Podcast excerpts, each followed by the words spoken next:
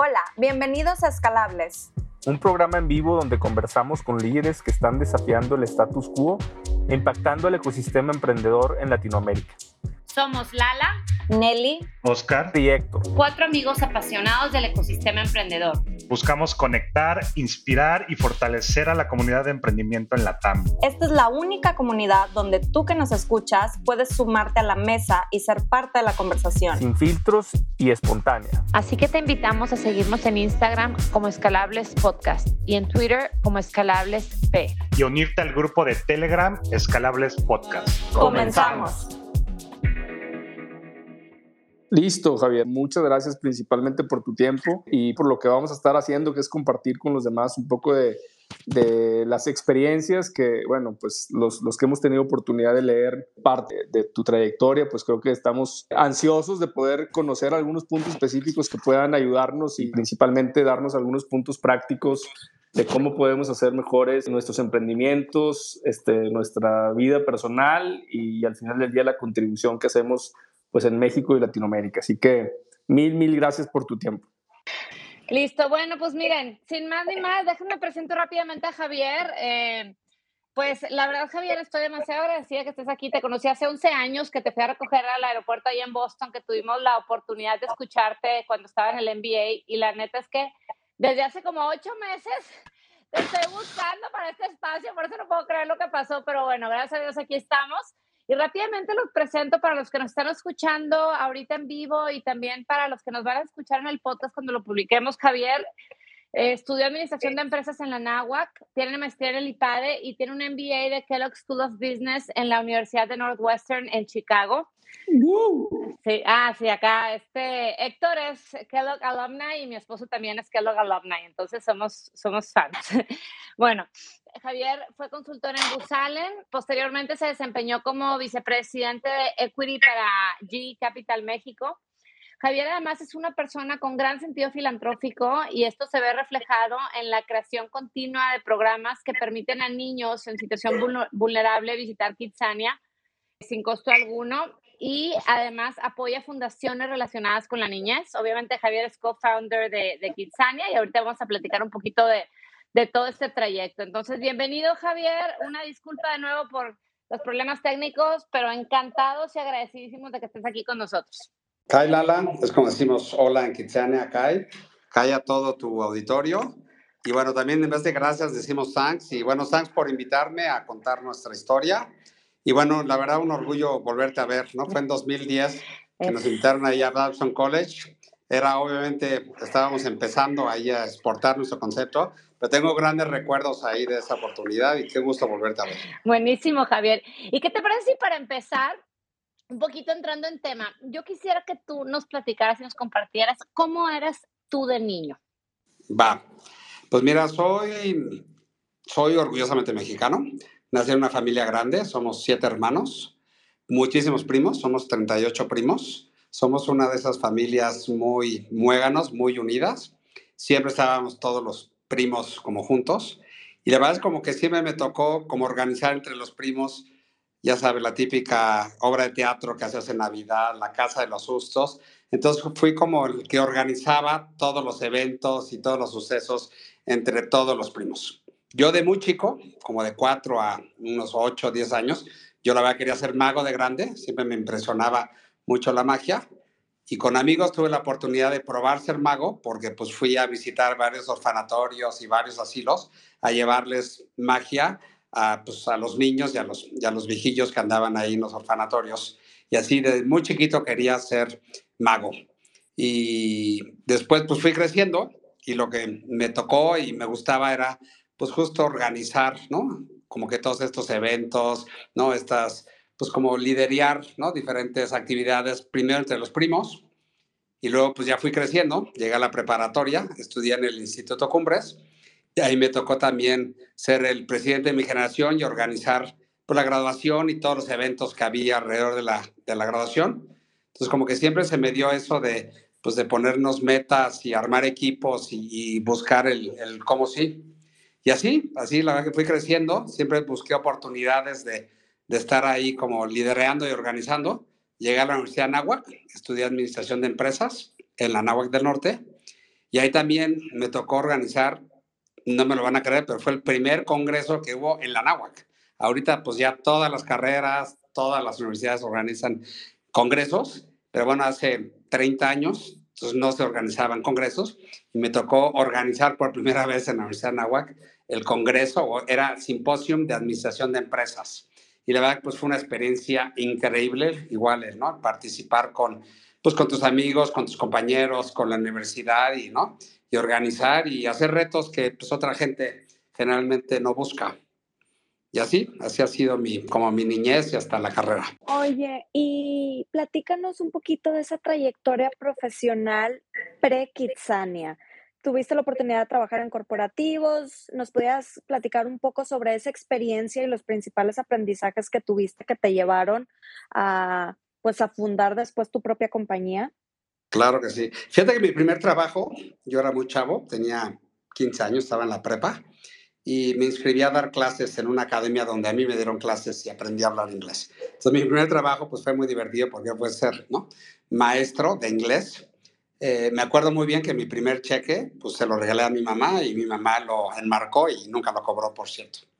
Ya la verdad es que empecé a trabajar ya formalmente en la carrera. En la carrera, en primer semestre, mi profesor de matemáticas me invitó a trabajar con él, a tratar de estimar las ventas de Avon y esa fue mi primer eh, trabajo, ahora sí que profesional. Ahí estuve tres años ahí con Miguel Argaiz trabajando. Y cuando ya acabé la, la carrera, despuésito me fui a estudiar, tuve la oportunidad de estudiar en el IPADE y quería terminar mi maestría con, un, pues con una, una experiencia internacional. Tuve la, la fortuna de ir a Kellogg, al igual que, ¿no? que Héctor y, y el esposo de Lala. La verdad es que es una escuela impresionante porque no solamente aprendes, pero creo que los amigos que haces, ¿no? El ambiente y, ¿no? Y se fijan más en la parte más de competencias que en la parte de contenidos y para mí fue una experiencia pues increíble. Y de ahí mi experiencia fue trabajar primero en consultoría. Cuando llegué a Kellogg, yo nunca había oído la verdad la palabra consultoría y todo el mundo quería, ¿no? todo el mundo quería aplicar a ser consultor o a ser, ¿no? Banquero de inversión. Y bueno, pues yo me entrevisté con las dos empresas líderes de México de consultoría, que eran Booz Allen y McKinsey. Las dos tuve la oportunidad que me dieran oferta. Me acabé yendo con Booz Allen porque la verdad sentí que hacía más empatía y mucho más eh, unión con, con el perfil de Booz Allen. Y ahí estuve cuatro años trabajando en el área de estrategia. Y justo cuando estás, ¿no? Así como me pasó que cuando llegué a Kellogg todo el mundo quería consultoría, cuando estás en consultoría, el sueño de todos los consultores era cambiarte a capital de riesgo, ¿no? Que era, pues igual, hacer las estrategias, pero hacer las estrategias donde tú podías implementar y donde pues obviamente hubiera un resultado más positivo. Y aunque no lo busqué, me habló General Electric, estaba abriendo su área de capital de riesgo en México, se llamaba ECG, Equity Capital Group, y me invitaron a abrir y armar el equipo para abrir la, el área de capital de riesgo. Y también curioso, no estuve ahí un par de años, y cuando estás en capital de riesgo, todos mis compañeros de capital de riesgo están, su sueño pues es volverse emprendedores. Ahora sí ya no hacer la estrategia, invertir en empresas, ¿no? De fondos que no son tuyos, sino es crear tu propia empresa. Y también cuando estaba ahí en capital de riesgo, un amigo desde segundo año de primaria, que se llama Luis, se acercó conmigo que quería poner un negocio que la idea era diferente a Kitsania, pero fue esa idea la que empezó pues a dar vueltas, ¿no? A, ahora sí que al hámster que todos tenemos en la cabeza, a dar vueltas para pues empezar a pensar, ¿no? Lo que sería en ese entonces la ciudad de los niños. Y esa es como mi historia no laboral. En todos mis trabajos he sido muy feliz, muy comprometido, muy trabajador. Siempre he amado, es muy importante lo que hago. Pero bueno, ahora que estoy aquí, la verdad que esto sí es la pasión de mi vida. Oye, Javier, comentas este, que te invitó un amigo al proyecto de Kitsania. Más o menos ubícanos en la época de qué año estamos hablando y qué pasó después. Mira, fue en 1997. Él era amigo mío, como decía, desde el segundo año de primaria. Él se dio cuenta que las, la mujer estaba entrando a la fuerza laboral en México y que había poco servicio de guarderías. Muchas de estas mujeres, pues obviamente eran madres y había muy poco el servicio de guardería, ¿no? Estaba poco desarrollado en México. Casi que principalmente lo daba el gobierno y había muy pocas oportunidades de privado. Entonces él en Estados Unidos vio una guardería que la forma en que entretenían a los niños era un pequeño banquito, un pequeño hospital y un pequeño eh, supermercado. Y así el niño a través del juego de rol se divertía. Espacios muy pequeños, estamos hablando de tres espacios de dos metros cuadrados cada uno. Y lo que él dijo, oye, pues ya es el momento de invertir en guarderías en México con este concepto. Y me buscó a mí y la verdad es que pues, yo a eso me dedicaba. Y cuando analicé el plan de negocios, en primer lugar no era rentable. La verdad lo que me enseñó no era rentable. Y lo muy importante, no era escalable.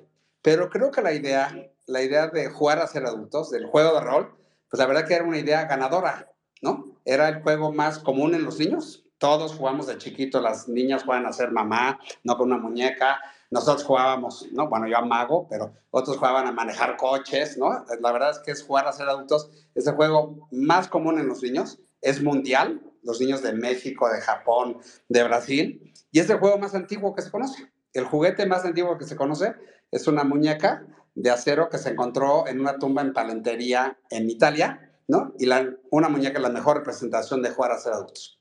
Y lo que vimos es que en verdad ninguna marca, ninguna empresa se había como adueñado del tema tan común que es jugar a ser adultos, el juego de rol. Entonces, de ahí cambió un poquito el plan de negocios, empezó a cambiar con el juego de rol, cómo lo podemos hacer rentable. Y para eso vimos que tenía que ser muy educativo para traer escuelas, tenía que ser muy divertido para traer familias. Obviamente no teníamos dinero para hacerlo, pues éramos chavos, teníamos 32, 31, 32 años.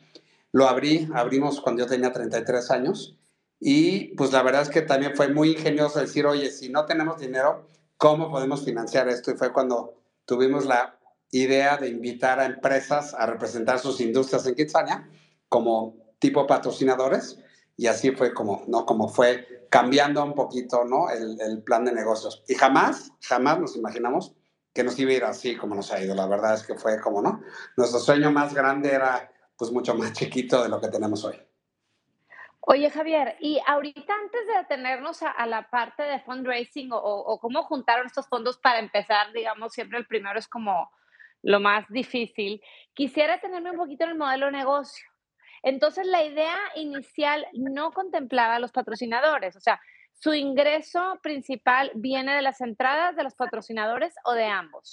¿Lo tenían así concebido o esto fue cambiando? No, al principio cuando empezamos con el plan de negocio, nosotros íbamos a ser un centro de entretenimiento y educación. Entonces íbamos, cuando los niños iban a estar en las escuelas, los íbamos a visitar como una, los íbamos a invitar como una visita escolar como cuando de pequeños íbamos al Museo del Niño, al Papalote, o ibas a la fábrica de Marinela o a la Coca-Cola. Y cuando los niños no estuvieran en el colegio, como familias, los, eh, con sus familias íbamos a invitar los fines de semana, el, los días de escuela en la tarde y los días festivos, y pues que nos acompañaran con sus familias. Y una vez era venderles boletos, ya que estuvieran adentro, pues pones diferentes puntos de venta para venderles alimentos y bebidas, les vende souvenirs con la marca de Kitsania de su recuerdo de lo que vivieron aquí y les tomamos fotos increíbles a los niños. Haciendo su juego de rol y los papás las podían comprar. Eso fue nuestro primer eh, plan de negocio. Y cuando vimos cómo financiarlo, que ahorita, como dices bien tú, la, ahorita lo platicamos, ahí fue cuando, ¿no? Pues surgió la idea de, oye, pues de dónde vamos a sacar la lana ahora sí para este proyecto. Oye, Javier, y está muy interesante, ¿no? Cómo, cómo descubren esta parte los patrocinios de las empresas claramente eh, alineando incentivos, ¿no? De ellos posicionándose en un target, creando la experiencia, ¿no? De sus propias marcas. Y, y obviamente, pues eso ya ha evolucionado, ¿no? A hoy. ¿Cómo es el tema, por ejemplo, hoy que vivimos en todo este tema tan digital, ¿no? Ya sabes, este, escuchamos todas estas grandes startups y un montón de innovación. ¿Cómo es que hoy se están integrando? Digo, la verdad es que no tengo hijos, entonces no, no he ido a un Kitsania, aunque ya sé que hay noches, ¿no? Para adultos, que, que ya me han comentado. Pero ¿cómo se integra hoy vivir tal vez una experiencia de algo, de una marca que, que, que, que es digital y que trae innovación a, a todo este tema de, de lo que ofrece Kitsania como, como pilar? Sí. Bueno, Oscar, antes que nada, primero que nada te quiero pedir que te cases pronto y que tengas hijos, ¿no? Porque la verdad Casado es que ya soy hijo. Nuestro futuro, nuestro futuro obviamente es que gente como tú, ¿no? tengan muchos chavos y todos los traigan no, a Kitsania. Fíjate que nosotros somos una experiencia muy física. Nosotros es, hacemos nuestro contenido a través de la experiencia, ¿no? Que el niño en verdad haga las cosas con todos sus sentidos, con las manos, con su olfato, con la vista, con el oído. Entonces, la verdad que es una experiencia mucho, muy hands-on. Y fíjate que llevábamos, pues, ¿qué? 20 años, ¿no? Operando, este, casi 21 años. Y tuvimos poco tema digital. Nosotros el tema digital lo usábamos en dos sentidos. Uno, invertimos muchísimo en tecnología, en nuestros sistemas, pues para dar un servicio increíble a las familias, a las escuelas. Entonces hemos invertido mucho en hacer nuestro, nuestro experiencia de viaje de, de nuestros visitantes muy tecnológica, que sea muy fácil de usar. Y dos, nosotros les representamos a los niños las eh, profesiones que los niños pueden aspirar cuando sean grandes. Obviamente hoy esas profesiones muchas tienen que ver alrededor de tecnología, ¿no? Entonces, lo que sí hemos hecho es ir incorporando nuevas industrias y nuevos patrocinadores de esas industrias, donde lo que hacemos es invitarlos a los niños a probar, por ahora sí que las profesiones del futuro, ¿no? Y estas profesiones del futuro, pues es que trabajen con temas de codificación, de robótica, de drones, de inteligencia artificial, de Internet de las Cosas, del 5G. Entonces, hemos escuchado a los niños, ¿no? ¿Qué es lo que quieren ser de grandes? Muchos ya se están yendo al lado tecnológico y lo que hacemos hoy con la tecnología, pues es representarles esas profesiones, ¿no? Futuras a los niños. Pero de repente llegó la pandemia, honestamente, ¿no? Y la pandemia, pues de un día para otro, esa experiencia física que teníamos todos los días, te estoy hablando, pues que al día recibíamos por parque cerca de 2.000 niños y estábamos en 29 parques en 25 países, ¿no? Esa experiencia física de un día para otro se cerró, ¿no? Nosotros voluntariamente, el 16 de marzo, el primer centro de entretenimiento de América Latina, ¿no? Cerramos todos nuestros parques en todo el mundo voluntariamente.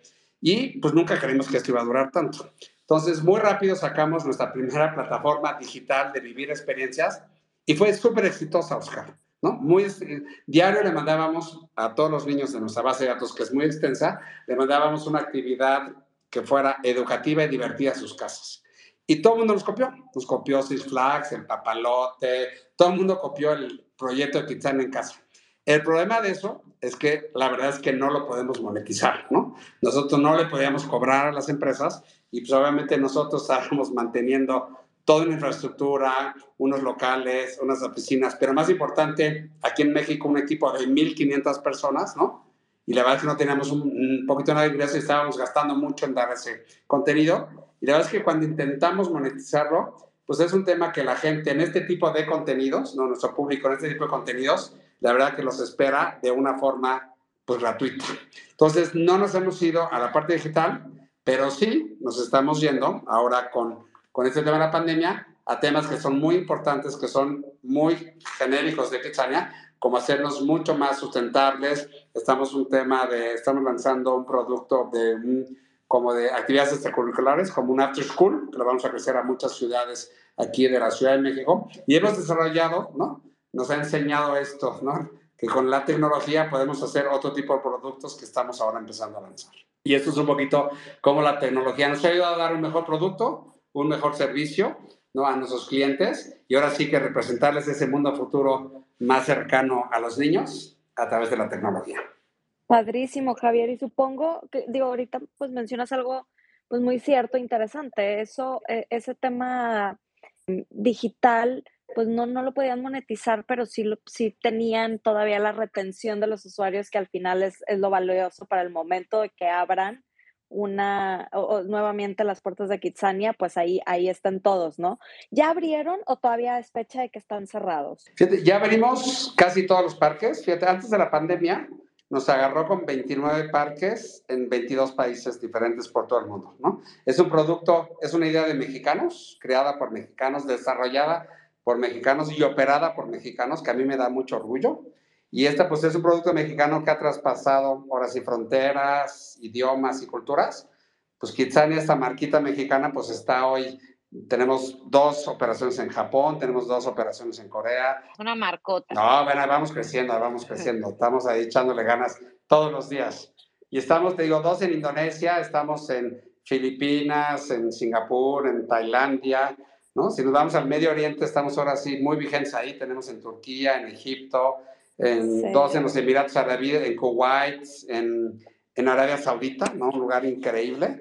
Estamos en Europa, en Rusia, en el Reino Unido, en Portugal, en Sudamérica, en Chile y en Brasil, en Centroamérica, en Costa Rica, cuatro en México y ya abrimos, ¿no? Ya les llevamos entretenimiento ahora sí a los gringos, ya abrimos. Sí, Y así nos agarró, ¿no? Con 29.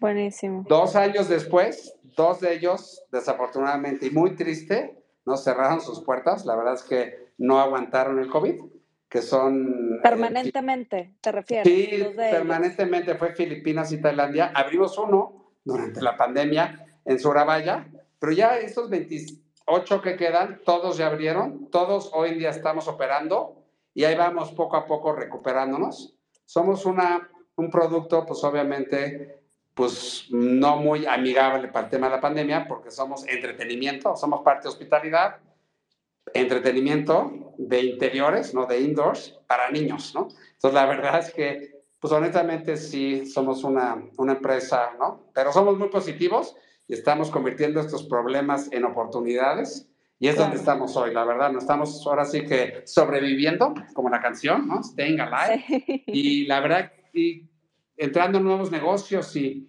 y Oh. pues viendo dónde podemos, ¿no? Este, estar Claro. listos para ahora que, que, que se nos dé la oportunidad. Oye, Javier, y ahorita justo que ya tocaste este tema de pues toda la presencia que tienen en todos estos países, ¿cómo sabes cuándo es el momento correcto de expandirte geográficamente y cuál ha sido la estrategia de crecimiento internacional? De acuerdo. Yanelia, nosotros lo que nos pasó fue, nosotros abrimos en 1999 aquí en la Ciudad de México, la Ciudad de los Niños. La verdad es que yo me dedicaba a hacer planes de negocio y el peor plan de negocio que vi o que hice fue el nuestro, de la Ciudad de los Niños, ¿no? Porque en todo la regué cañón, siendo honesto, ¿no? Uno, esperábamos 400 mil visitantes al año, y todo el mundo decía, estás loco, ¿no? Y metimos 800 mil el primer año, o sea, fallé por la mitad, ¿no? Por el doble. Luego queríamos cobrar lo mismo que el papalote, que era nuestro competidor directo, 60 pesos. El día que abrimos de corazón le cambié a 90 pesos. Y después de un año, como seguía lleno, lo subimos a 170 pesos al, al doble, ¿no? La verdad. Y queríamos 25 patrocinadores. El día que abrimos, había 42. Y en menos del año, ya estaban todas las industrias ya estaban representadas por un líder de la industria. Teníamos 65. Entonces, este momento que vimos que era más exitoso, honestamente, de lo que nunca vislumbramos, ¿no? Este, pues nos dio mucha seguridad pues, para empezar a crecer. Y la verdad es que como buen mexicano, ¿no? Y siempre dices, oye, es que qué buena idea, la verdad es que, ¿no? Hay que crecerla. Tu primera ilusión es irte a Estados Unidos, ¿no? Puedes decir, oye, si me roban la idea en Colombia o en Kuwait, bueno, pues está chin. Si me la roban en Estados Unidos, si alguien me copia. Entonces, nuestro primer intento, la verdad, fue irnos a Estados Unidos y justo no estábamos listos. Tal como lo dices tú, Nelly, no estábamos listos. Armamos un equipo, pusimos una oficina, contratamos una ubicación en Nueva York y la verdad es que nunca conseguimos los recursos ni económicos ni de gente para armar, obviamente, para crecer. Y, y, pues ahí fue muy claro que no estábamos listos. Ahora sí que nos regresamos, tuvimos dos muy buenos consejos, buscamos capital de riesgo, con, ¿no? Con, yo venía de esa industria, hablamos con muchos fondos de capital de riesgo en Estados Unidos, dos de ellos nos dieron una oferta, uno de ellos fue Maveron, que es de Howard Schultz, de Starbucks, y otro fue Catterton Partners, que tenían muchas marcas de niños del retail, que era el que más nos gustaba, y los dos, aparte de darnos una propuesta, nos dijo, oye, la verdad no estás listo para venir aquí, y cualquier cosa que salgas mal, que no llegues a los números que nos prometiste, te vamos a quitar tu negocio. Entonces, Howard Hughes, ¿no? Howard Schultz y Frank Test, el director de, de Catterton, así como nos dio la propuesta, nos dijo, te voy a dar una propuesta y un consejo. La verdad es que no estás listo, justo lo que estás preguntando, Nelly. Regrésate a México, crece en México, crece con franquicias, que es más fácil, oyendo esto de Howard Schultz, ¿no? Que creció con franquicias, obviamente. Y cuando estés listo, me hablas y te vienes a Estados Unidos. Y eso fue lo que hicimos, ¿no? En primer lugar, pues ya, después de dos años, todo lo que habíamos ganado lo habíamos invertido en Estados Unidos. Pues nos regresamos, cerramos nuestra oficina y fue así. Y les hicimos caso, esa estrategia que nos vislumbraron estos, pues la verdad, dos gentes que para nosotros nos influyeron honestamente mucho. Y así pues empezamos a crecer con nuestro propio parque a, a Monterrey, que era el segundo mercado más atractivo en México, y vimos de todos los que nos habían hablado para una franquicia, ¿no? Vimos cuál era el grupo del mercado más serio y escogimos irnos a Japón, ¿no? Que eso también es súper disruptivo porque todas las empresas mexicanas, ¿no? Empiezan a crecer, obviamente por geografía, idioma y formato de negocio, ¿no? Negocios familiares a Centroamérica, a Sudamérica y después con el Tratado de Libre Comercio, obviamente a Estados Unidos por la cercanía y el, y el tratado. Pero nosotros sí, no nos fuimos ni para, Estados, ni para el norte ni para el sur, ahora nos fuimos para el oriente, ¿no? Nos fuimos al lejano oriente, nos fuimos ahora sí que hasta Japón. Y así fue cuando nos dimos cuenta, ¿no? Ya después de siete años que abrimos, fue cuando nos dimos cuenta que ya estábamos listos para crecer orgánicamente a Monterrey y empezar a exportar con el esquema de franquicia a Japón. Oye, Javier, aquí quiero hacer una pregunta porque eh, justo tocas un tema en la parte que hoy aprendemos de escalar, de medir el, eh, el TAM, tratar de replicar, pues creo que tú te enfrentabas o el equipo se enfrentaba a varias culturas, no solamente de, de, los niños, sino de las empresas. Este, pues no es lo mismo, tienes una empresa y la replicas en otro lado y se hace también patrocinador o, de alguna manera parte del, del ecosistema, sino que tienes que todo pues no quiero decir empezarlo de cero, un modelo, pero al final del día, pues el reto de escalar, ¿no? O sea, como dices ahorita bien, ir a Japón, ¿cuáles son los, cuáles fueron los principales retos que, pues no sé si lo, si opines de esta forma, que todo era nuevo, pero ¿cómo fue la, la, la expansión a diferentes países, ¿no? ¿Cuáles fueron los retos? Muy buena pregunta, Héctor. Creo que hay dos formas de contestar tu pregunta.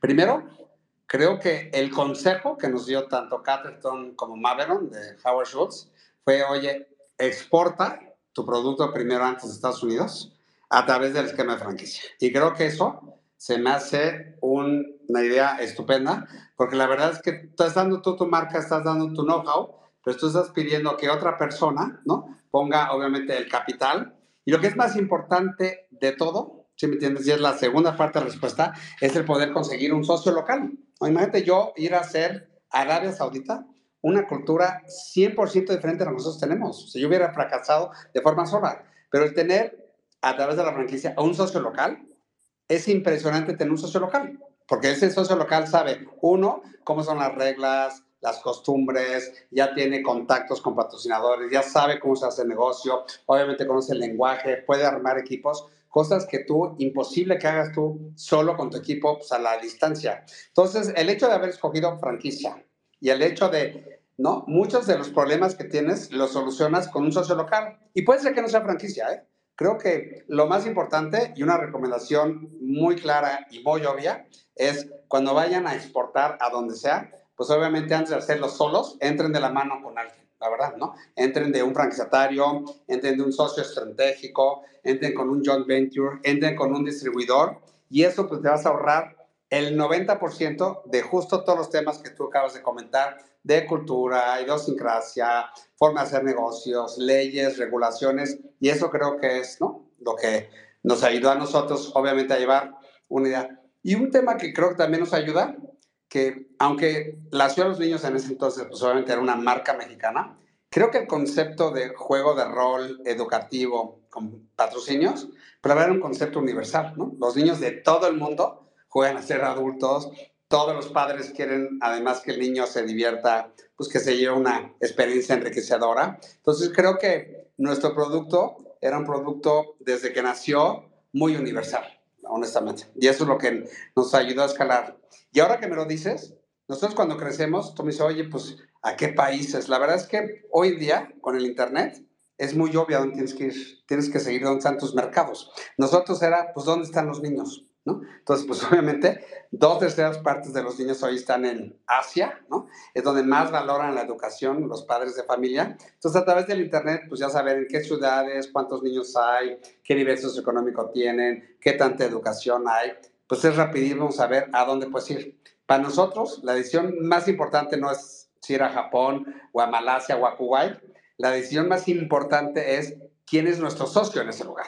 Que ese socio pues tenga los mismos principios que tú, que tenga el mismo interés, ¿no? Y, la misma, que comparta la misión y la pasión de tu producto para llevarlos a los niños de su país. Y eso es la decisión más importante que nosotros tomamos para crecer, es quién es nuestro franquiciatario o nuestro socio en cada uno de, de estos países. Mira, veo que Ana levantó la mano y quiere hacer una pregunta. Ana, bienvenida. Adelante. Mil gracias, Lala. Hola, Javier. Mira, yo soy de las personas que ha jugado mucho en Kitsania en Monterrey y llevé a mis hijos chiquitos cuando abrieron y me encantó. Ahora, o sea, yo viví, estuvo genial. Quiero preguntarte, en un futuro, ¿cómo ves el tema del metaverso? ¿Han pensado en meterse en algo así? Sí, justo vamos a probar Fíjate que de los países más avanzados tecnológicamente donde se encuentra Kitsania es Corea. Y Corea, la verdad, pues ve líder en tecnología ahorita de, ¿no? de hardware, pues es Samsung, ¿no? Tiene muchas marcas y se está metiendo mucho a este tema digital y de tecnología. Y se asoció nuestro, nuestro eh, franquiciatario, se asoció con LG, que es una empresa, la segunda empresa más grande de tecnología, una de las más grandes del mundo, justo para hacer un metaverso bueno, ellos van a ser un metaverso muy grande, pero la sección de niños escogieron a Kitsania para ser su partner y estamos hoy trabajando de la mano con nuestro franquiciatario, nosotros haciendo los contenidos para probar este tema de metaverso. La verdad es, para nosotros, bueno, creo que para todo el mundo, obviamente es un tema muy nuevo, es obviamente el futuro y bueno, queremos ser de los primeros, ¿no?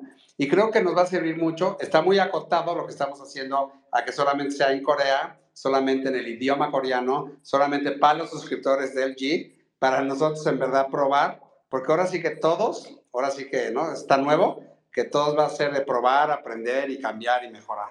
Y nosotros sí lo estamos haciendo muy acotado, muy dirigido, hoy en día con Corea, que sentimos que tenemos un nuevamente, ¿no? La verdad es que ahora sí tienes que buscar siempre lo que no tienes internamente, que es tu socio, el know-how, no, el know-who, y pues ahora de las manos firmamos un acuerdo con Kitsania Corea y con LG para probar un metaverso de niños de juego de rol en la plataforma de metaverso de LG. Y vamos para allá.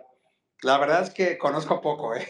pero sí hay que, ahora sí que hay que pues, intentar de todo. Vamos a remodelar Monterrey ahora. Estamos, lo que hemos aprendido después de 22 años, escuchamos muchísimo, muchísimo, tenemos orejas en verdad muy grandes. No solamente los consejos de los inversionistas, pero escuchamos mucho a los niños, a sus padres, a sus maestros, hacemos mucha investigación de mercados y hemos visto qué es lo que quieren los niños de Kitsania, de su futuro, de qué es lo que quieren, cómo quieren sus vidas de grandes, su planeta, ¿no? Y la verdad es que estamos pues, rehaciendo Kitsania, ya rehicimos aquí Kitsania Santa Fe, quedó increíble, lo tiramos, lo tiramos el primero, lo tiramos 100%, lo hicimos nuevo y Desafortunadamente lo vimos el 28 de febrero, dos semanas antes de la pandemia, ¿no?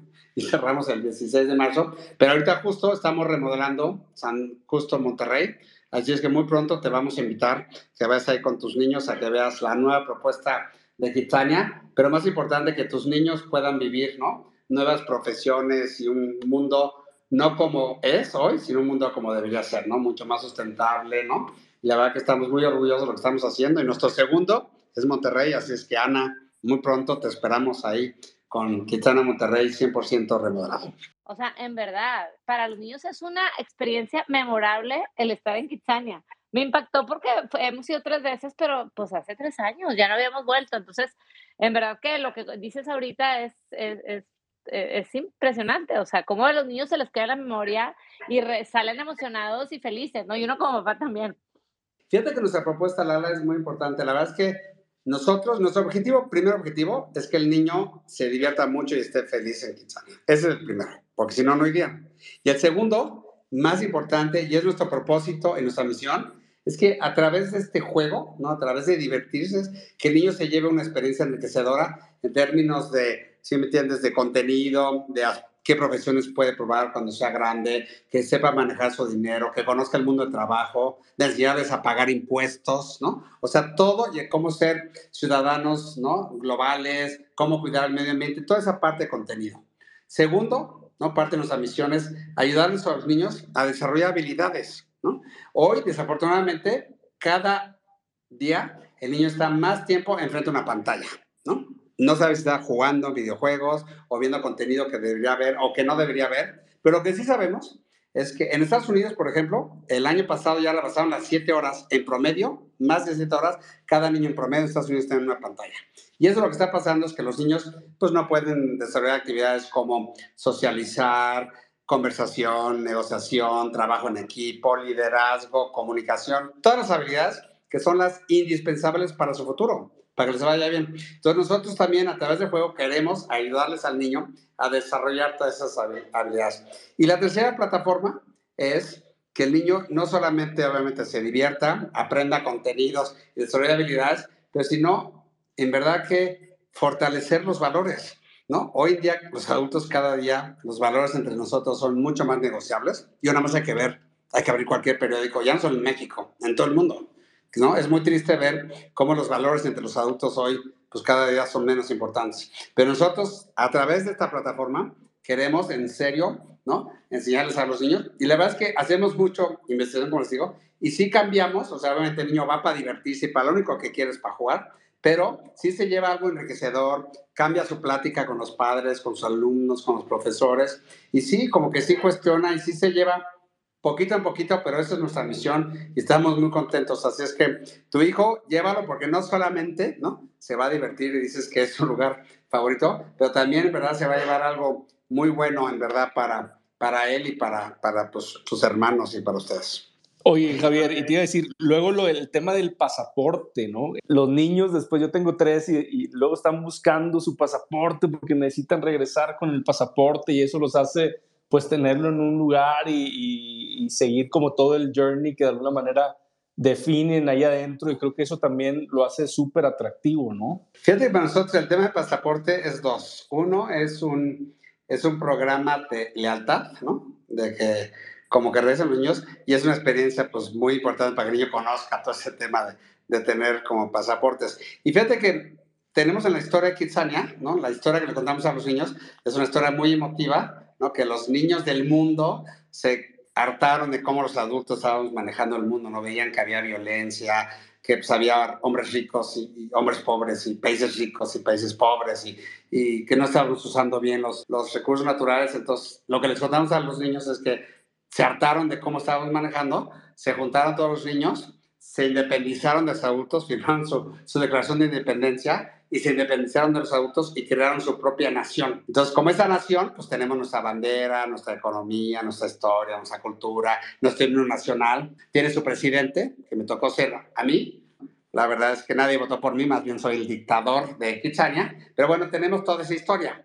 Y los niños quieren ser parte de esta nación y quieren ser como ciudadanos de la nación, ¿no? Y hasta hoy que yo sepa, en ningún Kitsania del mundo pues ha nacido ningún niño, espero que nunca nazca un niño en Kitsania, pero sí queremos que los niños se hagan kitsanianos no por nacimiento, pero sí por opción y por eso este programa de lealtad lo hicimos, si me tienes disfrazado de un tema de, de que se hagan ¿no? ciudadanos y se naturalicen y tengan beneficios por ser ciudadanos. Y la verdad es que es increíble, solamente en México, en ocho años que manejamos el proyecto, ya tenemos un millón trescientos mil niños en la base de datos y pues ahora sí que creciendo. No hay ninguna base de datos en México de tantos niños. La verdad es que ha sido un programa muy exitoso, justo por lo que dices tú, Héctor, porque la verdad que a los niños les raya tener su pasaporte muy realista, ¿no? Y que vayan ellos a, a prepararse, ¿no? A ganar experiencias, porque en vez de sellar por países, Aquí les sellamos por profesiones que ellos probaron y pues obviamente mientras más profesiones prueban, pues van subiendo de, de nivel de ciudadano naturalizado a ciudadano distinguido o a ciudadano honorable y así. Pero sí es un, es un componente aspiracional y que, que les gusta mucho a los niños. Buenísimo, Javier. Oye, y, y una un poquito enfocándonos también a todo el tema del fundraising, ¿no? Que, que también es algo que, como sabes, pues oye, cómo escuchamos, ¿no? De todo esto, eh, pareciera tan fácil, pero ¿cómo fue el proceso de, para ti, ¿no? O sea, me imagino hace veintitantos años, levantar capital, o sea, ¿qué, ¿qué, nos puedes contar más o menos de cómo se estructuró todo, o cómo ha sido el crecimiento en cuanto al levantamiento de capital eh, y demás de, de Kitsania, ¿no? Incluso qué tipos de inversionistas, ¿no? Porque hoy escuchamos tanto VC, pero no sé, incluso tú, el tema de bici que, que ejecutas en General Electric, en, en, en qué estaba enfocado, ¿no? Al, al DC que hoy conocemos. Y yo, yo creo que toda esta parte es muy interesante. Muy buena pregunta, Oscar, porque obviamente como buen emprendedor, la verdad es que tienes muchos, muchos retos, pero siempre el reto de financiamiento pues obviamente es un tema muy importante. Y desafortunadamente muchas buenas ideas y buenos equipos, donde fallan es en esa parte no conseguir los fondos para, ¿no? Ahora sí, visualizar, ¿no? Su, su idea. Eh, fíjate que voy a contestar en tres fases. Primero fue antes de abrir. A nosotros lo que nos pasó y creamos esta idea, nuestros arquitectos nos dijeron que esto nos iba a costar construirlo 40 millones de pesos. Y la verdad que dijimos, pues entre los socios y con todos los ahorros, así, pues igual no podemos, ¿no? Como consigues. La verdad, también un muy mal plan de negocio porque también erramos y nos costó el doble, costó 80 millones de pesos, que en ese entonces eran ¿no? 8 millones de dólares porque estaba el dólar a 10. Y no teníamos los fondos, honestamente. Entonces, lo primero que hicimos, obviamente, fue acercarnos a los bancos.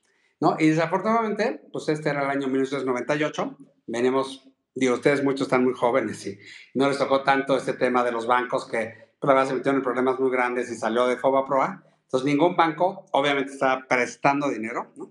Y, y, lo único que estaban viendo era cómo cobrar lo que debían. Entonces, para nosotros ir con los bancos fue pues muy difícil.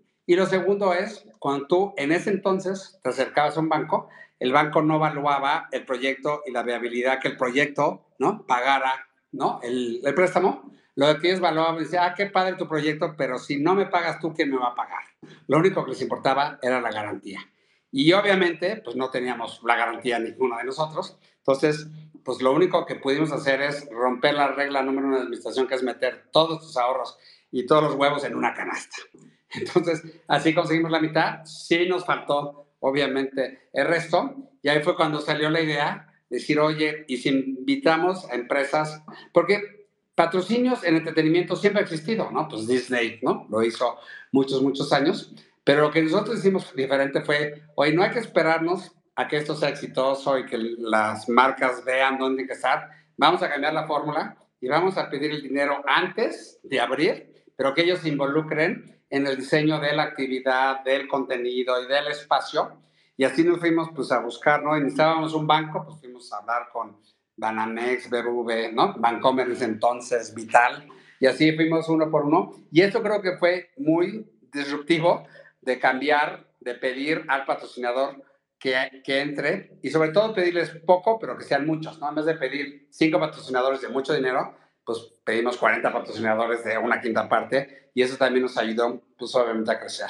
Y fíjate que ya con esos contratos los pusimos de aval con el banco y Banamex nos dio nuestro primer crédito, los últimos 15 millones que nos faltaron hace, ¿no? Ya 24 años, nos dio Banamex en garantía pusimos esos contratos de cinco años con marcas como Johnson Johnson, Coca-Cola, Fuji, Marinela, pues empresas triple en México. Eso nos ayudó a financiarnos con ellos y que fuera nuestra garantía. Y eso fue nuestro primer financiamiento. Gracias, ¿no? Luego seguimos creciendo y para nosotros crecer, la verdad es que con los flujos que generábamos nos dio, nos permitió crecer nosotros orgánicamente al segundo en Monterrey, al tercero en Cucuilco y al cuarto en Guadalajara y ahora con la pandemia, la verdad es que se nos presentaron muchas oportunidades. Uno, algunos de nuestros franquiciatarios estaban muy complicados económicamente, entonces se nos presentó la oportunidad de ir a comprar dos o tres franquicias, ¿no? Ya compramos Kitsana Londres, ya compramos Kitsana Chile, ya compramos Kitsana Brasil, estamos comprando una cuarta franquicia en, ahorita en Asia y también traemos un proyecto nuevo de salud, un segundo marca mexicana que queremos probar, un tema de salud, de hacer ejercicio, de estar activos, de, de comer sano, no todo el tema de wellness, que es así como el futuro. Lo estamos construyendo y probando en, en, aquí en la Ciudad de México. Y traemos un proyecto nuevo de, de, After School que se llama Academia, que lo vamos a probar ahorita en Puebla y en, y en, Querétaro. Entonces necesitábamos fondos, obviamente, uno para sobrevivir, ¿no? De, del COVID, dos para ir a comprar estas franquicias, tres para estos proyectos nuevos y buscamos ahora sí, por primera vez después de 20 años, ahora sí volvimos a tocar la puerta a Capital de Riesgo. Tuvimos la oportunidad de hablar con 10 jugadores que estaban obviamente en México que ya nos conocieron y seleccionamos a uno que se llama Discovery Américas. Nos hizo una inversión importante por una minoría dentro de nuestra empresa Y ya con eso estamos ahorita fondeados pues con estos cuatro objetivos, ¿no? De sobrevivir, ¿no? Ahora sí comprar estas tres franquicias, probar Kinesis y probar Academy. Y así, hasta ahora, después de 22 años, ahora sí ya tenemos un socio de capital de riesgo que llevamos un año y, y pues ni un año. En abril fue la inversión, llevamos 10 meses de socios. Adrián, es todo tuyo el micrófono. Oye, Javier, me llamó mucho la atención la pregunta que te hicieron hace un rato sobre la entrada al metaverso y la entrada de las y cómo están asociándose con empresas como LG para llevar este Kitsania a, a, este, a este mundo. Pero también, como parte de lo que ustedes hacen, es un hecho que en, a nivel mundial la tecnología no está llegando a todos los niños como debe de llegar. Estamos hablando de que existe un grado alto de analfabetismo digital, por decirlo de alguna manera. Sí. O sea, el analfabetismo, analfabetismo digital funcional. Sabemos que existen las redes sociales, sabemos que los niños pueden ver videos y demás, pero no pueden llevar eh, la educación a ellos de alguna manera. ¿Han estado ustedes trabajando o pensando de alguna manera en trabajar con instituciones educativas a nivel global o en los países donde están colocadas sus franquicias para que este tipo de tecnología este, basada en metaverso, llevar o crear un, este, adelantarse un poco a lo que es el, lo que se está creando a través de Facebook, pero crearlo de manera propia, como fue quizá el Second Life, crear un sistema de educación a través o, o, o el concepto tal cual de Kitsania eh, propio, digital, para llevarlo a, a, a, otros países donde no están llegando sus franquicias a través de, de los este, ministerios de gobierno? Sí, muy buena pregunta. La verdad es que te voy a contar dos partes. Una, nosotros sabemos que, que sí hay obviamente pues, desigualdad de niños que tienen más oportunidades de educación, de cultura, de llegar a la tecnología, y hay niños, pues desafortunadamente muy triste, pues menos favorecidos. Primero, nuestra parte en eso, pues obviamente nosotros tenemos un compromiso todos los parques, los 29 parques hoy del mundo que están operando, por contrato tenemos que dar más del 5% de nuestros boletos, 100% gratuito, para poder invitar a niños, ¿no? De una forma que tengan la misma experiencia que niños que pagan su boleto con oportunidades. Y la verdad es que es un tema que nunca lo vas a ver ni publicitado, pocas veces, como ahorita estamos hablando de esto, porque ni lo hacemos por mercadotecnia ni por un tema como de responsabilidad social, lo hacemos porque en verdad parte de nuestra misión es darles, ¿no? Que este, pues obviamente este producto sea mucho más accesible, ¿no? A todo, a todo el mundo. Y fíjate que sí hemos analizado varias veces, ¿no? Tratar de hacer un mundo virtual. Tenemos muy bien desarrollado y muy exitoso un mundo eh, físico y hemos intentado o hemos eh, visto el hacer un mundo virtual. Y lo que nos ha pasado es que hoy en día todavía no hay ningún mundo virtual que sea exitoso en el sentido que sea obviamente económicamente viable. Y sí, pusimos unas oficinas, ¿no? Nosotros queríamos, pusimos una oficina, contratamos un equipo con mucha experiencia justamente en San Francisco. Este, tuvimos ahí una oficina y la verdad es que este, todo el mundo pues, nos convenció un poquito de cerrarlo porque no había forma de monetizarlo. Como es un producto para niños, la verdad es que estos productos, pues no, no, no hay forma de monetizar. Uno, el niño no tiene tarjeta de crédito, no tiene dinero. Los padres que podrían pagar suscripciones, todo el tema, el método de, de, de, de monetización de suscripciones, pues va súper a la baja. El tema de hacerlo con publicidad, ¿no? Como lo hace, justo dijiste tú, Google, Facebook, este, Instagram, pues la verdad es que nosotros no hacemos publicidad directa con niños, la verdad es directamente en una plataforma de niños. la otra forma de monetizar, que es muy exitoso y por cierto la más grande del mundo, es la de hacer el microtransacciones, todas estas plataformas de, de juego en línea, de online gaming, que la gente pues, lo prueba y luego ya va comprando, ya sabes, gadgets y todo para ir creciendo, obviamente, en esas plataformas. Entonces, la verdad es que las cinco o seis formas de, monetizarlo, pues para nosotros siendo una plataforma educativa de niños, pues la verdad es que, pues no, hoy en día no hay una forma de monetizarlo. Y curiosamente, todos nuestros competidores que lo han intentado, pues ya cerraron todos, ¿no? Creo que el mejor ejemplo es Club Penguin, ¿no? Que era, digo, era de pingüinos, pero era para niños. Lo compró Disney y este, lo tuvo cinco años, perdió un billón de dólares y lo cerró. Y así, pues fueron cerrando el mundo que creó Mattel, el mundo que creó, ¿no? Este Cartoon Network, el mundo, y vimos que todas las propiedades de niño, ¿no? En vez de crecer y así, la verdad es que desafortunadamente fueron cerrando. A ver ahora, honestamente, con lo que nos gustó de Corea, del metaverso, es que es un tema que nosotros no tenemos que monetizar, no es una inversión nuestra, pero pues LG lo va a monetizar a través de su, de su, ellos tienen una membresía que cobran por muchos servicios, ¿no? Obviamente, aparte de tener Wi-Fi, tener línea de, teléfono, cobran, tiene una base de datos muy grande y en parte de ese producto, pues van a cobrar su metaverso. Entonces, pues para nosotros va a ser, pues ahora sí, una, una probada que sí, de esa forma creemos que se pueda, ¿no? Pero hoy en día la verdad es que, por más que hemos querido y, ¿no? La verdad es que, pues no, no hemos podido hacer un, un mundo virtual y, y de niños, la verdad es que pues sí, en verdad no hay ninguno. Buenísimo, Adrián. Gracias por tu pregunta. Levi, bienvenido. Hola, hola a todos. Buenas noches. ¿Qué tal, Javier? Uno, ¿cómo se diseña la, la, parte de la experiencia para, pues, obviamente cuidarla en todos los lugares en donde, donde tiene presencia la marca? Y tal vez cómo se traduce esta experiencia o se, se pretende traducir al mundo digital o, cómo se puede transicionar hacia allá. Y una segunda pregunta que tal vez es un poco más filosófica, si la queremos ver así, ¿cómo se incorpora una profesión que aún no se profesionaliza, que es el emprendimiento? O sea, sé que por ahí en Santiago hay alguna experiencia de, de niños emprendedores, pero ¿cómo se puede inculcar más como, como esa profesión que debería ya ser una profesión igual que un médico y, y un abogado? De acuerdo. Me hiciste cuatro preguntas, te las voy a contestar ahí rápido. Mira, primero, ¿cómo se enseña la actividad? Lo más importante es preguntarle primero a los niños qué quieren ser de grandes. Cuando abrimos las de los niños, hace 20 años, nosotros a través de VIPS hicimos un concurso de dibujo, de decirles a los niños, dibújame tu ciudad ideal, ¿no? Ya. Y recibimos todos esos dibujos y vimos cuántos tenían hospital, cuántos tenían banco, cuántos tenían estadios y así. Y los 40 establecimientos más repetidos de 18 mil dibujos, nadie me lo cree, ¿no? Que nos llegaron. Con eso nosotros diseñamos ¿no? la ciudad que los niños querían. Y con la misma filosofía, cada tres o cuatro años, nos acercamos a los niños y decir, oye, ¿qué quieres ser de grande? ¿Qué profesión quieres probar? ¿A qué te quieres dedicar?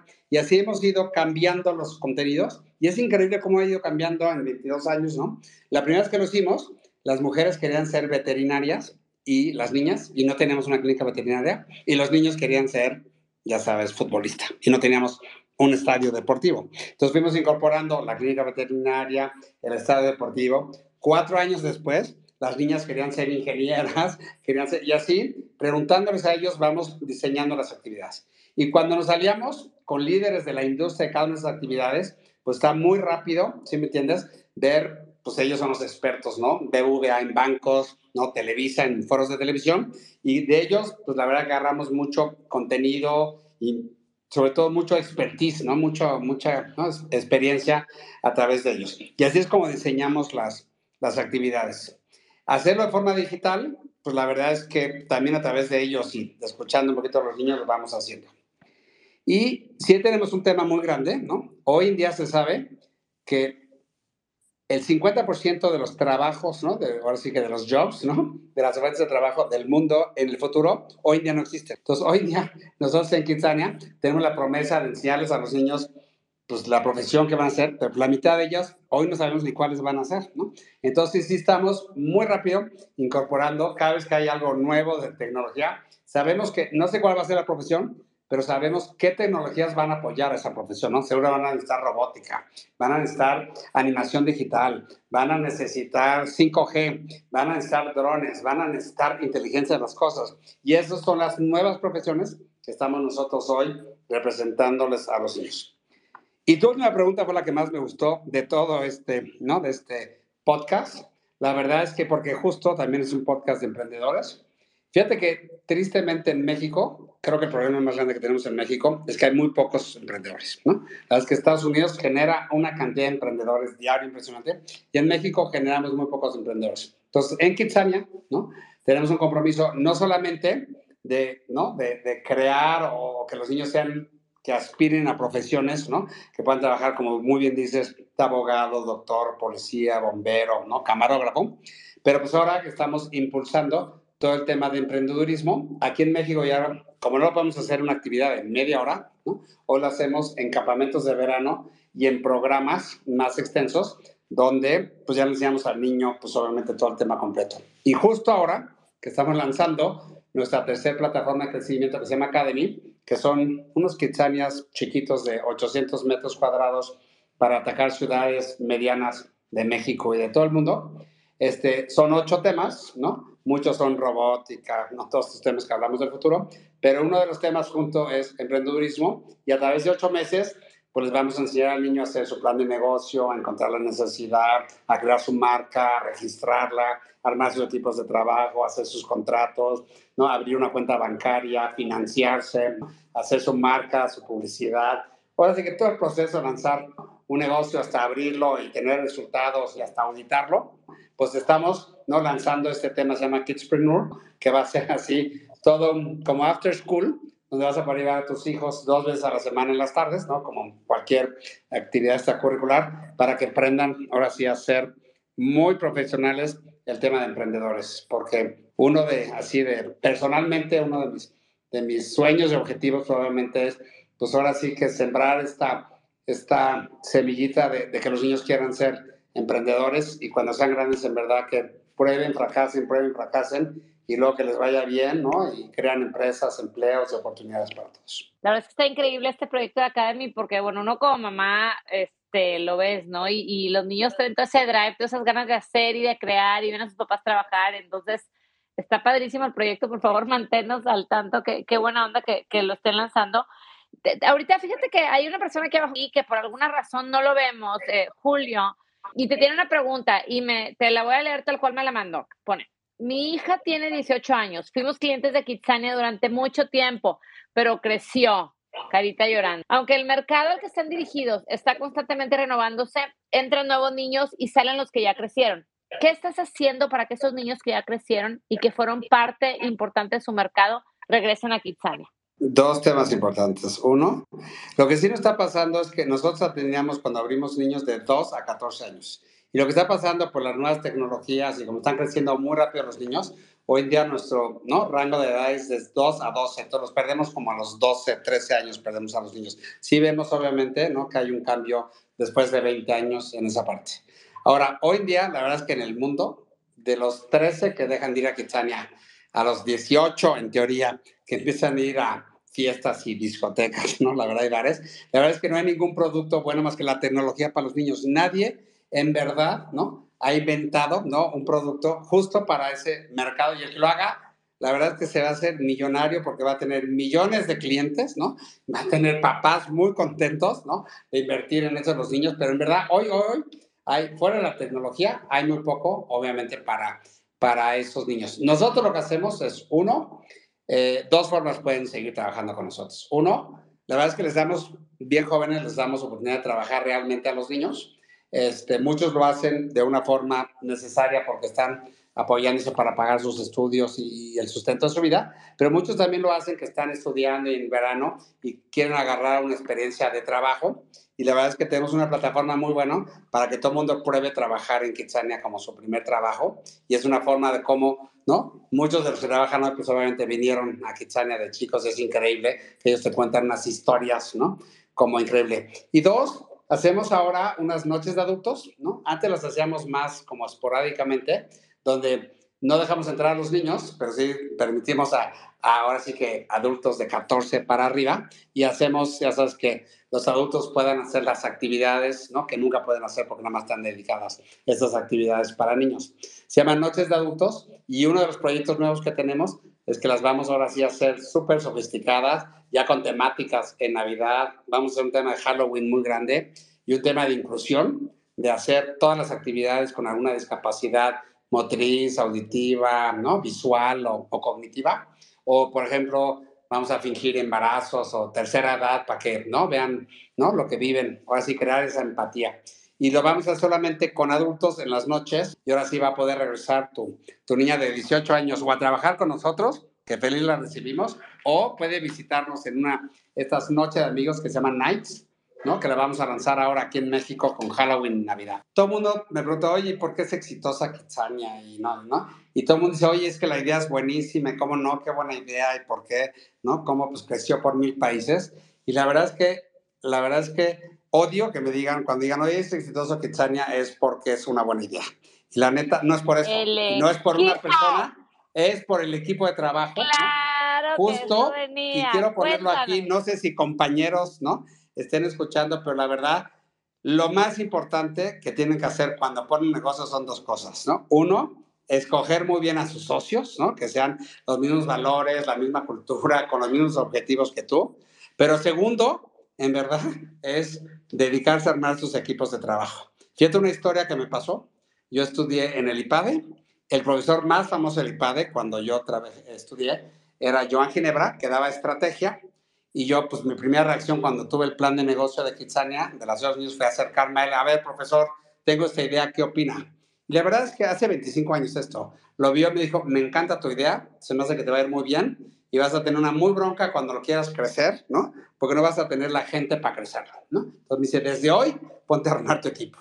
Y yo, la verdad, dije, no, pues este viejito profesor de la vieja guardia, yo estaba preocupado por conseguir una habitación, por conseguir lana, por conseguir patrocinios, y la verdad es que lo mandé a volar, y no puede ser, des- 22 años después, es impresionante lo importante que es escoger muy bien a tu equipo, dejarlo crecer, empoderarlos y que crezcan contigo. Es, es en verdad, yo siempre que voy a dar una, una plática a las universidades, digo, lo primero que tienen que hacer, ¿no? Es cambiar mucho a, a materias que, sobre todo en administración, en ingenierías, en economías, que, les, que nos ayuden, que nos enseñen a, armar equipos, a delegarlos, la verdad, que son parte tuya, ¿no? Porque ideas hay millones, pero que hace una idea buena no es la idea, es ni el líder, porque el líder la verdad es que tú no sabes de todo, tú no sabes de mercadotecnia, más de finanzas, más de contabilidad, más de producción, más de contenidos. Y lo que es importante es, en verdad, armar tu equipo de trabajo, ¿no? Y que crezcan contigo y eso es súper importante. Y si algo estoy orgulloso en Kitsania, no es ni del producto, ni de la marca, ni de que estamos, la verdad, en 25 países y creciendo rápido.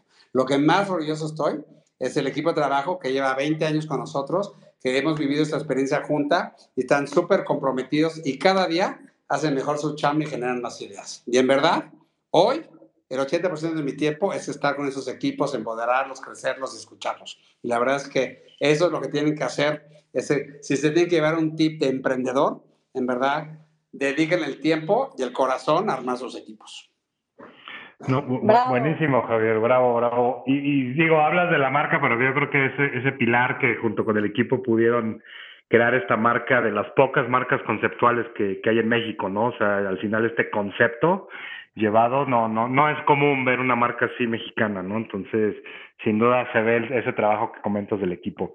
Oye, y pasando hoy, ¿cómo ves tú el ecosistema emprendedor, no? O sea, y me gustaría saber, porque con todo este ruido que vemos, que ya has visto, ¿no? Locuras, de repente algunos podrán pensar de lo que está pasando en Latinoamérica, inversiones eh, de cientos de millones de dólares y demás.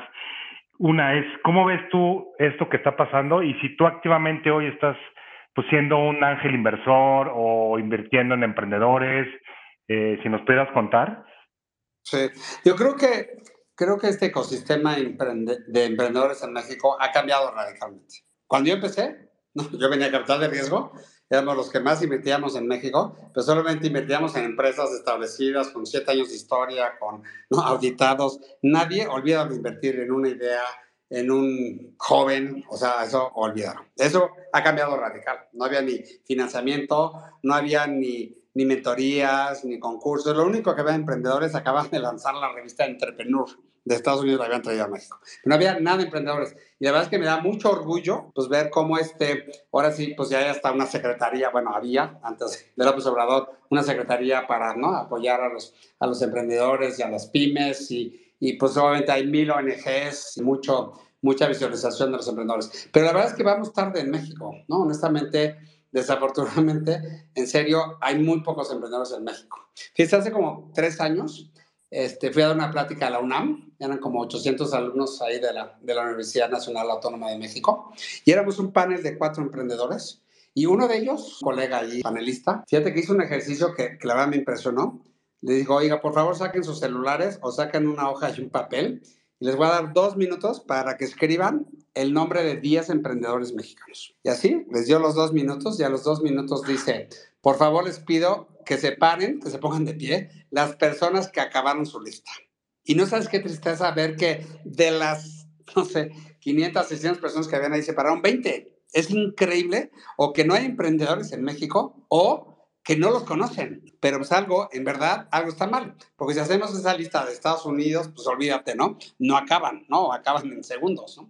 Pero la verdad que es muy triste, porque la verdad es que se necesitan emprendedores, ¿no? Para generar, obviamente, empresas, marcas, empleos, la economía, y la verdad es que, y no, no logramos. Y un segundo problema grande que hay en México es que si hay muchos emprendedores, que ponen su taller, ponen su tintorería, ponen su restaurante, pero pegan y no crecen, ¿no? Lo que les gusta es sacarles lana al negocio, cambiar su estilo de vida, pero tienen una beta de crecimiento y no ves, en Estados Unidos un restaurante pega y al año hay ocho y a los cinco años hay 100. Es increíble.